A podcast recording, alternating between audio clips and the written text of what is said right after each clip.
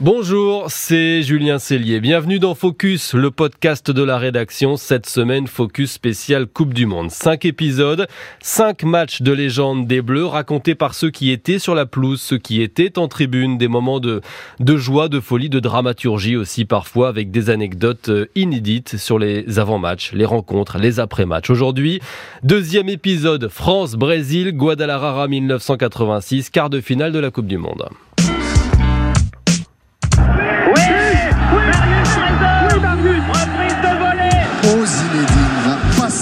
Pas ça, Zinedine. Pas aujourd'hui, pas maintenant, pas après tout ce que tu as fait. Allez, Louis Allez, mon petit bonhomme. Ouais.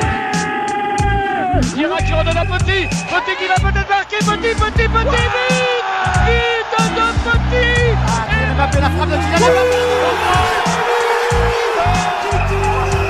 France-Brésil, Coupe du Monde au Mexique 1986, quart de finale à Guadalajara, une affiche de légende, un match, un mythe raconté aujourd'hui par l'homme qui a délivré la France ce jour-là, Luis Fernandez, désormais consultant chez Bein Sport. Bonjour Luis. Bonjour messieurs, bonjour à tous. Euh, par Shérif Guémour, journaliste chez SoFoot, amoureux notamment du football brésilien, vous faites partie des auteurs de la fabuleuse histoire des France-Brésil aux éditions Solar. Bonjour Shérif. Bonjour Julien, bonjour à tous. Autour de la table également Xavier Barret, auteur entre autres de nombreux ouvrages, mais du guide de la Coupe du Monde de football 2022 qu'il faut se procurer très vite maintenant là aussi aux éditions Solar. Bonjour Xavier. Bonjour Julien, bonjour à tous. Guadalajara 1986, on dirait presque le nom d'un film qui invite au, au voyage Lieu de tournage, le stade Ralisco et son soleil éclatant à 1600 mètres d'altitude. Et quels acteurs? Face à nos bleus, une génération euh, sensationnelle. Zico, le pelé blanc, Socrates, le docteur, Falcao, Luis Fernandez. Est-ce qu'elle vous faisait peur, cette équipe? Ou est-ce que finalement, depuis l'Euro 84, depuis aussi le traumatisme de Séville, la France avait appris à regarder en face les grands de ce monde? Bah oui, on avait, euh, on arrivait en étant champion d'Europe en 84 avec cette génération de, de Michel Platini. On avait avec Pierre son âme à Henri Michel qui était notre entraîneur. Quand on arrive dans cette compétition, on arrive fort, on arrive costaud, on arrive solide, on a des ambitions, on a des envies, puis on a envie de aussi. Bon, je n'y étais pas, hein, d'effacer 82 cette demi-finale face à l'Allemagne. Euh, devant nous, on avait les Brésiliens, c'est ces, ces hommes que l'on admirait, c'est ce pays, ce, ce, football. Et puis euh, moi, j'avais un souvenir, c'était la la, la, Coupe du Monde en, en 70 avec Pelé, Gerson, Rivellino, et puis je me retrouve là en plein milieu dans ce stade.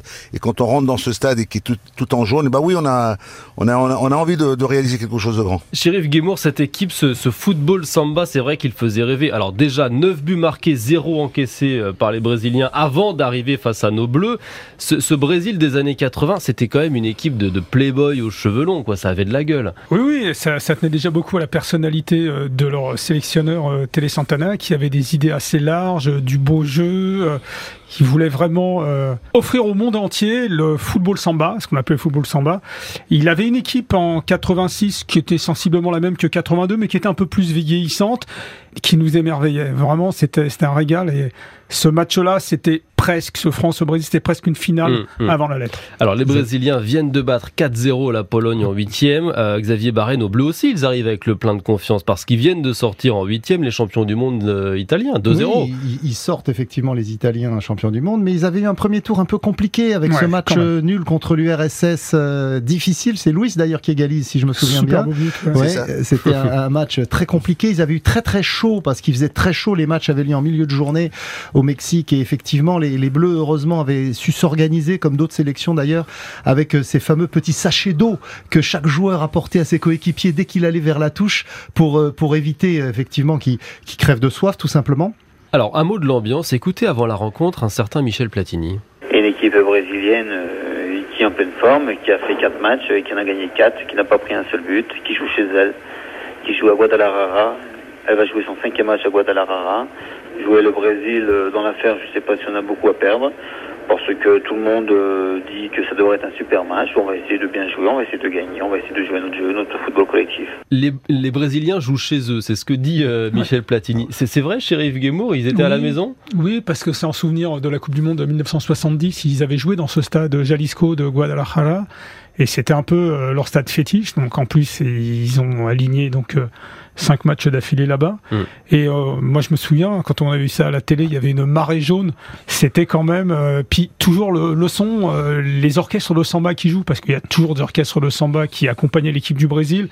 Alors déjà, on redoutait cette équipe. Mm. et puis quand on voit l'ambiance, on se met à la place des joueurs, de l'équipe de France. il y avait quand même une belle marée jaune dans, les tribunes. Alors Louis, vous avez fait référence à la Coupe du Monde 70, shérif aussi. Tiens, écoutez, à l'époque, cette interview RTL, on est juste avant le match. Jairzinho vainqueur du mondial avec le Brésil en 1970, ancienne gloire de l'Olympique de Marseille, est très très enthousiaste avant la rencontre. Pour moi, c'est le meilleur match. Pour moi, jeudi là-bas au Brésil, que la finale des championnats cette année, c'est France et Brésil. Qu'est-ce que tu penses de l'équipe de France? Pour moi, c'est formidable. C'est l'une des meilleures sélections du monde.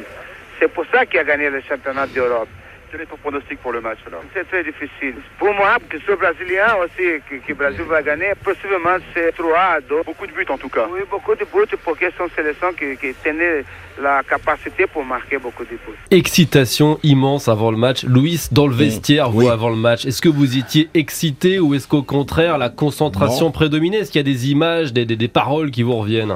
Bah, D'abord, c'est la préparation, la préparation tactique, parce que si, euh, si vous vous en souvenez, euh, j'ai euh, démarré pas euh, ce match dans le cœur du jeu, j'ai démarré ce match euh, sur le côté droit parce qu'on avait un côté gauche brésilien qui était assez fort, c'était Branco. Alors Henri Michel se souvenait que durant le championnat d'Europe face à la Belgique à Nantes, on m'avait mis dans une position d'arrière droit pour bloquer un peu, un peu euh, Francky Vercotteren. On a rectifié dès qu'on a pris ce but magnifique, Rola remarquablement bien mené avec des feintes de corps. Ils nous ont endormis sur cette action-là. Ils nous ont fait, je sais pas, mais avant le match, la préparation, on était prêts, on était en train de se préparer, mais on avait un plaisir. On, on, on venait de, battre les champions du monde, euh, champions du monde les Italiens. Michel était soulagé, il était content parce que vous savez que Michel à l'époque il jouait à la à la Juventus de Turin. Vous savez que Michel réalisait des de belles choses. Il nous avait prévenu, hein, attention avec les Italiens, il faut les battre parce que je n'ai pas du tout envie de revenir en Italie et me faire chambrer. Alors Louis et avec tout le monde, on a tous fait le nécessaire pour bien préparer ce match.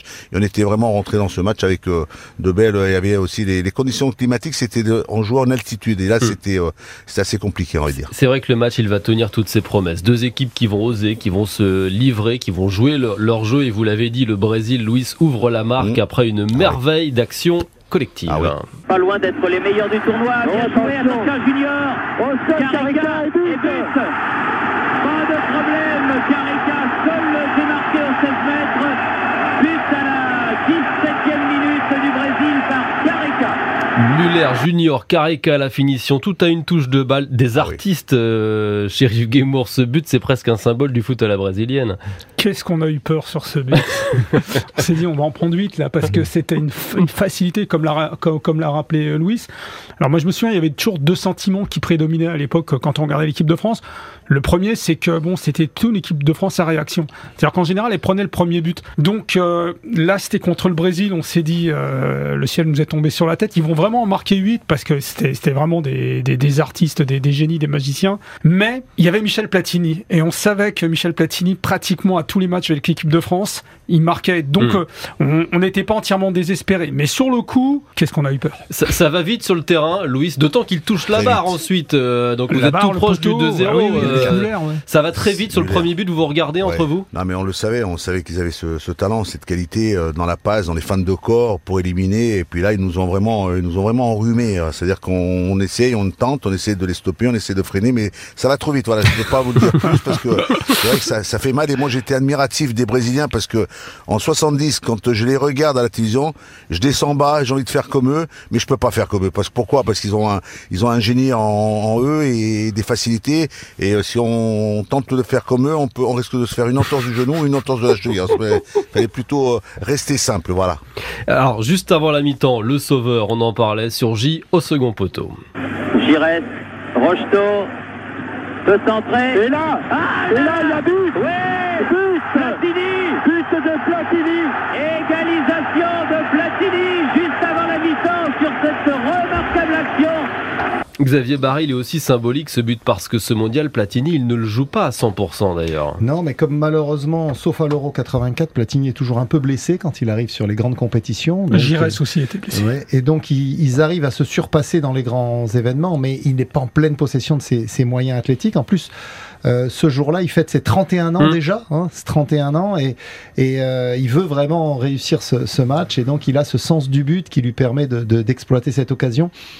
L'équipe de France n'avait pas eu énormément d'occasions, elle avait été quand même assez largement dominée au cours de la première période et c'est vraiment un soulagement extraordinaire pour tous ceux qui regardaient ce match euh, que de le voir euh, être, euh, être là pour pousser ce ballon au fond des filets. C'est à cette égalisation que le rêve a vraiment commencé. Mm. Autant le, Brésil menait, on était inquiet, il y a 1-1, on sait que là ça va être la grande fête. Là tout est possible. Un partout à la mi-temps, Luis Fernandez, vous vous souvenez du retour dans les vestiaires? Qu'est-ce qui se dit? Qui prend la parole à ce moment-là? Bah, C'est Henri Michel, hein. il y a un entraîneur qui est là, qui est présent, qui nous rebooste, il nous a reboosté, il nous a redonné cette confiance pour repartir parce qu'il a dit euh, après le 1-0, on a tous euh, cru, on a tous eu peur, on s'est dit voilà maintenant on va on va subir cette déferlance euh, brésilienne. Finalement on a eu l'occasion d'égaliser et puis après au retour de, dans le vestiaire on s'était dit voilà il y a encore eu, on a encore des, chances de pourquoi pas de les éliminer. Mm. Voilà c'était un objectif et puis tout le monde était content et on est revenu sur le terrain. Il y a eu des changements après en cours de match mais bon ça ça a été.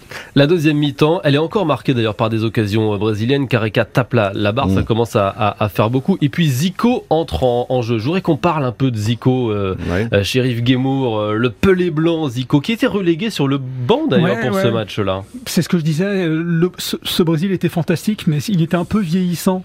Et alors on a, on, a toujours l'impression qu'en 86, on a encore affaire à la paire euh, Socrates-Zico, mais en fait ils sont déjà sur le déclin. Et Zico, donc très logiquement, il était relégué sur le banc. Il n'était pas à 100% quand il est rentré. Il est, il appartient un peu à cette génération de 82 qui a peut-être laissé passer sa chance 4 hmm. ans plus tôt. Alors sur son premier ballon, en tout cas Zico, non, après il y a le talent. Branco et Joël Batz le fauche, penalty. Intervention euh, illicite de Joël Batz et penalty qui va être tiré par Zico lui-même. Ah là, j'ai bien l'impression que ça va être très difficile.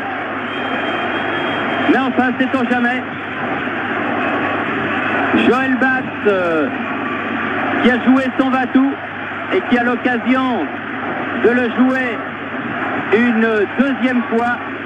Coup de sifflet, c'est parti et c'est arrêté. Bravo Joël. Bravo Joël. Shérif oui, Zico était un spécialiste des coups de pied arrêtés, à la fois des coups francs et des pénalties. Donc euh, c'était évidemment du 100%. On était d'habitude. D'où l'inquiétude de Thierry Roland. On comprend. Alors il, il rate Zico, Bats répare son, son erreur. Louis, qu'est-ce qui se passe dans votre tête à ce moment-là? Deux fois les montants, un pénalty arrêté. Bon là c'est le destin. Vous vous dites on ne peut pas perdre. Pour moi c'était un soulagement parce qu'il faut que si vous avez l'occasion de revoir le match, j'ai euh, il y a une perte de balle et c'est la perte de balle de Luis Fernandez qui contribue à, à ce que sur cette situation-là il y ait une balle dans la profondeur, il y a le penalty, puis Michel est arrivé à côté de moi, il m'a il m'a mis un, il m'a un peu secoué un peu, et puis euh, je tremblais, j'avais, j'avais très très très très peur, et puis euh, finalement Joël a, a réussi l'exploit de, de l'arrêter. C'est vrai que Zico, bon, euh, c'est vrai que c'était un tireur remarquable, mais il faut dans la tir au but, on aura l'occasion d'en reparler, il va le mm. marquer le sien. Pour ça que, mais c'est vrai que quand il l'arrête, on est on est content. Hein, je peux dire que ça nous a fait ça nous a fait un bien énorme, et j'étais content parce qu'après Michel est venu m'embrasser, et en même temps j'étais embrassé aussi Joël Xavier Barret, Joël Batz, il est énorme parce qu'on va évoquer évidemment tout à l'heure la séance de tir au but, mais, mais, mais quelques minutes plus tard, 75e, il repousse une tête de Zico, encore lui à bout portant. Il semble presque habité sur ce match-là. Il est, il est phénoménal, il est phénoménal. Et, et là aussi, par rapport à 1982, c'est là où un très grand gardien fait la différence. C'était Jean-Luc Ettori qui était au départ de la Coupe du Monde 82, troisième gardien qui s'était retrouvé titulaire. Euh, là, Joël Batz, c'est le meilleur gardien français. Il a été champion avec le, Paris Saint-Germain. Il, il est, il est le, le, le, gardien sur lequel titulaire indiscutable sur lequel on s'appuie et il sait justement faire la différence dans ces grands moments. Et là, sur ce penalty, effectivement, il, il, il relance complètement l'équipe de France. Je pense même qu'il fait basculer le match à ce moment-là. Et donc depuis, à ce moment-là, la, la confiance change de camp. Louis était sur le terrain, il nous en parlerait encore mieux, mais on a vraiment le sentiment sentiment qu'il peut plus rien arriver à l'équipe hmm. de France et qu'elle peut aller euh, chercher cette qualification alors qu'elle n'était pas favorite. Un partout D'autant plus, d'autant plus que les Brésiliens sont très superstitieux. Donc euh, euh, ils, ont le moral qui flanche assez rapidement quand les L'avantage psychologique tourne oui, absolument, à, ce moment-là. Un partout à la fin des 90 minutes. Prolongation marquée d'ailleurs par un, fait d'anti-jeu. Carlos, le gardien brésilien qui sort de sa surface, qui sature Bellone même pas et qui s'apprêtait à, l'éliminer et se retrouver face au, but de vide. Louis, on se souvient d'ailleurs Platini qui agrippe l'arbitre, Monsieur Ignac, l'arbitre qui dit ça joue, ça joue. Oui, donc ça joue. Il était mécontent parce que c'est vrai qu'il était. Mais c'est à Bruno de se laisser tomber. Bruno doit se, sur, cette situation-là, il reste sur ses appuis, il reste debout. Mais c'est euh, s'il tombe, euh, peut-être que là il y a, il y a, penalty ou il y a expulsion, mais, euh, mais en restant debout, il donne un signal à l'arbitre comme quoi il n'a pas été touché ou pratiquement pas beaucoup. Là, là franchement, ça aurait été un événement historique en plus. Parce que si vous expulsez un gardien, il, y avait, il faut rappeler qu'à l'époque, il n'y avait que deux remplacements. Et donc, le Brésil finit le match à 10. Hmm. Parce que les remplacements ont déjà eu lieu. Et avec, avec un. Et donc, sans gardien. Avec sans gardien. Sans gardien. Donc, obligé de mettre un joueur dans les buts. Donc, ça, c'est quelque chose qui n'a encore jamais été fait d'ailleurs dans l'histoire de la Coupe du Monde. Mais euh, si Monsieur Igna, l'arbitre roumain, avait pris la bonne décision, euh, effectivement, on aurait, été, on aurait été face à. Un événement historique. C'est un arbitre, excusez-moi de vous couper, c'est un arbitre aussi, quand on regarde, euh, il y a eu un bon état d'esprit de part et d'autre, des, deux côtés, avec les Brésiliens et avec nous. Et euh, je pense que sur ce match-là, j'aurais mérité amplement de prendre un carton et je l'ai pas pris parce que hmm. j'ai euh, assez souvent, j'ai, je me suis laissé aller. Et c'est vrai que bon, bah, l'arbitre aurait pu siffler, mais bon, c'est bien comme le final a été fait, je pense. Alors vient ensuite cette séance de, de tir au but. Louis, est-ce que les tireurs sont rapidement hmm. désignés? Est-ce que c'était prévu avant? Est-ce qu'il y a des, des joueurs qui se portent volontaires vous le savez, il y, a, quand même un souvenir, quand même un mauvais souvenir. Il y a, il y a 82 quand même. il y a cette demi-finale et dans cette demi-finale de 82, il y avait un joueur qui était avec nous et puis euh, Maxime Bossis qui l'avait loupé face à l'Allemagne. Alors euh, c'est vrai que quand on Gigi était sorti déjà en cours de match et on a décidé bon bah le plus rapidement euh, euh, on a levé la main et puis on s'est on s'est décidé moi je je ne voulais qu'une seule chose c'est de tirer en cinquième position comme j'ai déjà eu l'occasion de faire avec le Paris Saint-Germain en finale de la Coupe de France en en 82 contre Saint-Etienne, je tirais toujours à la mm. fin. Je voulais mm. que la, décision soit faite bien avant et qu'on n'ait pas qu'on n'ait pas arrivé à qu'on n'arrive pas à moi pour que la décision se fasse. Le premier tireur, c'est Socrates, alors joueur immense, homme immense aussi, symbole de la lutte contre la, la dictature dans les années 80 et qui va rater son penalty. Bravo Joël Exactement au même endroit. je ne voulais pas dire que Socrates euh, n'avait pas été très bon jusque-là. Exactement au même endroit. Sheriff Gamour, Socrates, qui ensuite d'ailleurs va quitter la Célessao, c'est un peu un triste clap de fin pour un joueur. Alors peut-être que ceux qui nous écoutent ne le, connaissent pas, les plus, les plus jeunes, mais c'était une icône, Socrates. Hein. Vieillissante, mais une icône. Euh, oui, oui, bon, il avait, il pas énormément pesé sur le jeu, une fois de plus, euh, mais c'était Socrates. Et on s'est dit, euh, comme c'est un grand, c'est un très grand, bah, premier tir au but, c'est lui qui va montrer la voie au Brésil. Mais il faut rappeler quand même que les deux arrêts de Joël Batz, que ce soit pendant le, le, le, match avec mm. Zico ou euh, tir au but, il a deux détentes euh, e-, extraordinaires. Parce que bon, évidemment, quand on arrête, on dit oui, c'est l'attaquant qui a raté. Non, non, c'est le gardien qui allait. Voilà. Donc, il était plutôt pas mal tiré, pas très fort, plutôt à mi-hauteur. Mais faut y aller, faut y aller. Et il s'est détendu au bon moment. Tout de suite, il a, en un éclair, il a, il a repoussé le, le ballon de Socrates. Pendant cette séance, il y a une autre légende qui se manque, c'est la nôtre, Platini qui tire au-dessus. Platini qui embrasse celui de ballon.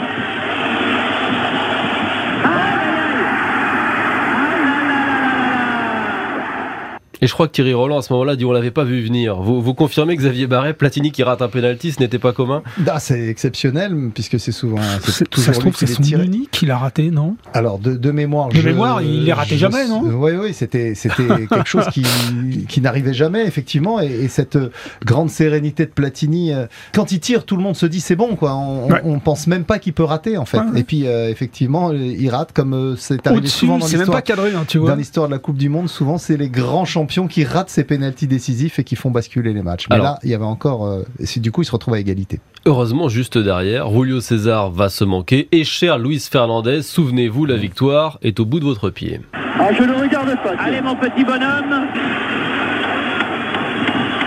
Je ne dis rien, je vous fais remarquer. Je ne dis rien. Allez, Louis. Allez, mon petit bonhomme. Ouais Ouais, ouais, ouais, ouais, oui, oui, mon petit bonhomme, bravo. Bravo vous avez des frissons à chaque fois, Louis, en réécoutant Thierry Roland, Jean-Michel Larquet ou Michel Drucker, parce qu'il y avait aussi le match sur Antenne oui, Michel. 2.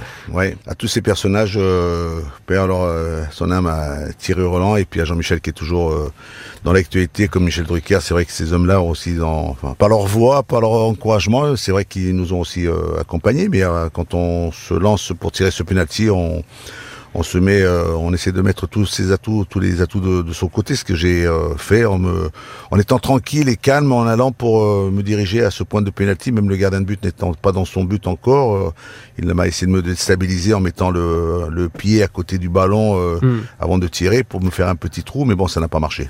Ce penalty, d'ailleurs, vous le racontez oui. juste après le match. Écoutez cette archive. Je suis heureux parce que c'est vrai que dans mes pieds, j'avais une certaine responsabilité. J'en étais conscient déjà quand je me suis euh, désigné pour aller tirer les pénalties. Je savais que si l'occasion venait, ben, je me suis dit euh, je me dégonflerai pas et je la mettrai au fond parce que je crois qu'il ne faut pas louper une belle aventure comme ça. Qu'est-ce que vous avez pensé Vous avez fermé les yeux avant de tirer? J'ai fait le vide et quand euh, 14 a loupé, le Brésilien a loupé le sien avant le mien, ben, je me suis dit maintenant je vais le mettre au fond et on va plus en parler.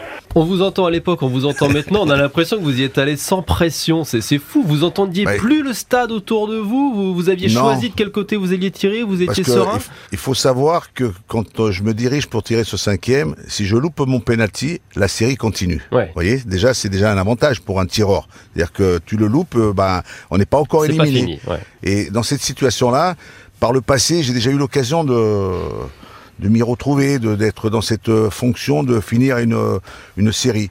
Et ben on y va avec euh, moi j'ai euh, je me posais pas de questions, j'y allais euh, en toute tranquillité, en, avec le calme et, et, en, et, en, ayant décidé de là où j'allais tirer, dans quel dans quel coin, dans quel voilà j'ai j'avais pris l'option de tirer là sur ce côté-là. Si le gardien éventuellement il peut se jeter, il peut aller la chercher, mais moi j'ai je l'ai mise là, je l'ai mise là mmh. où j'avais envie de la mettre et puis j'étais content et heureux pour la pour l'équipe de France. Oui, on se souvient de vos de vos bras grands ouverts mmh. après ce, avec ce Michel. but avec Michel. Bah, il m'a dit merci. Hein. Ouais, bah oui, on, on bah peut oui. le comprendre.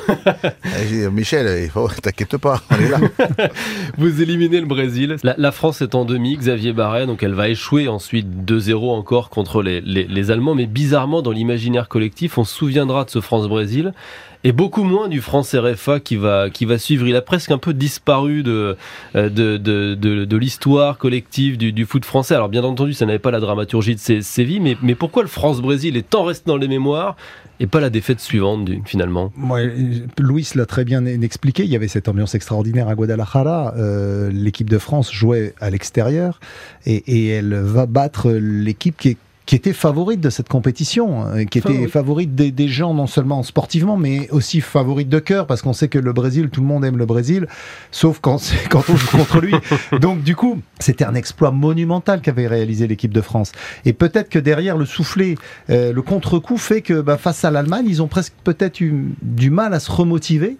Euh, parce que cette équipe d'Allemagne, eh bien, elle était arrivée là encore une fois sans sans sans faire euh, sans crier gare. Ouais. Elle s'était passée au tir au but euh, en quart de finale. Et donc euh, donc cette cette équipe d'Allemagne, euh, on, on, était presque sûr en fait qu'on allait aller euh, con. Je, je m'inclus dedans, mais j'étais pas sur le terrain.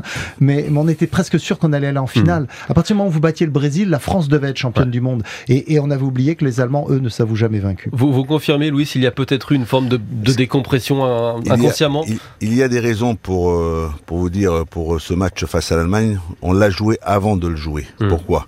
Parce qu'on a un mauvais souvenir. 82, il est. Euh, moi, je n'y étais pas en 82 et en les écoutant, en, en regardant cette, j'étais à, j'étais pas loin, j'étais à 100 km de Séville et, et c'est vrai que ça m'a marqué, ça nous a marqué euh, la sortie de Schumacher, euh, cette équipe en 82 qui aurait amplement mérité parce que quand tu mènes 3-1, 7-3-3 et ça se termine au penalty et quand tu joues avec cette génération parce que je suis dans cette génération, j'ai envie aussi de d'aider, de, de, de, leur apporter et quand on joue cette cette demi-finale, on est en train de parler avant de la jouer, on est en train de parler déjà de ce qui s'était passé en 82 et, et, et, en, et, le match contre le Brésil aussi, on y a laissé pas mal de force, il faut quand même le, le, comprendre, mais on va finir cette Coupe du Monde, on finira troisième quand même, il y a une belle génération, ouais. une belle équipe de France et puis après euh, nos enfants les, ceux qui sont arrivés après en, en 98, ils ont été euh, magnifiques, ils ont été champions du monde. Voilà, on a peut-être montré le chemin, mm. mais on avait, euh, c'est vrai que contre l'Allemagne, et il faut aussi respecter l'Allemagne parce que dans l'Allemagne il y avait quand même un, un grand sélectionneur, hein, c'était Franz Beckenbauer. Hein. Thierry le mot de la fin. Ouais, bah, le souvenir de ce France-Brésil, c'est un souvenir euh, sportif euh, pour tous les, les, amoureux du football. C'est un match qui est resté. Il y a presque une expression euh, pratiquement universelle. C'est le match durant lequel le ballon ne sortait jamais des limites du terrain. Mm, mm, mm, Parce que ça jouait, ça jouait, ça jouait. Et c'est pour ça que ce souvenir a marqué à la fois les Français et tous les amoureux du football euh, de par le monde. Merci Chérif Guémour, merci Luis Fernandez, merci, Xavier Barret, merci, à tous les trois de nous avoir raconté votre France-Brésil 1986.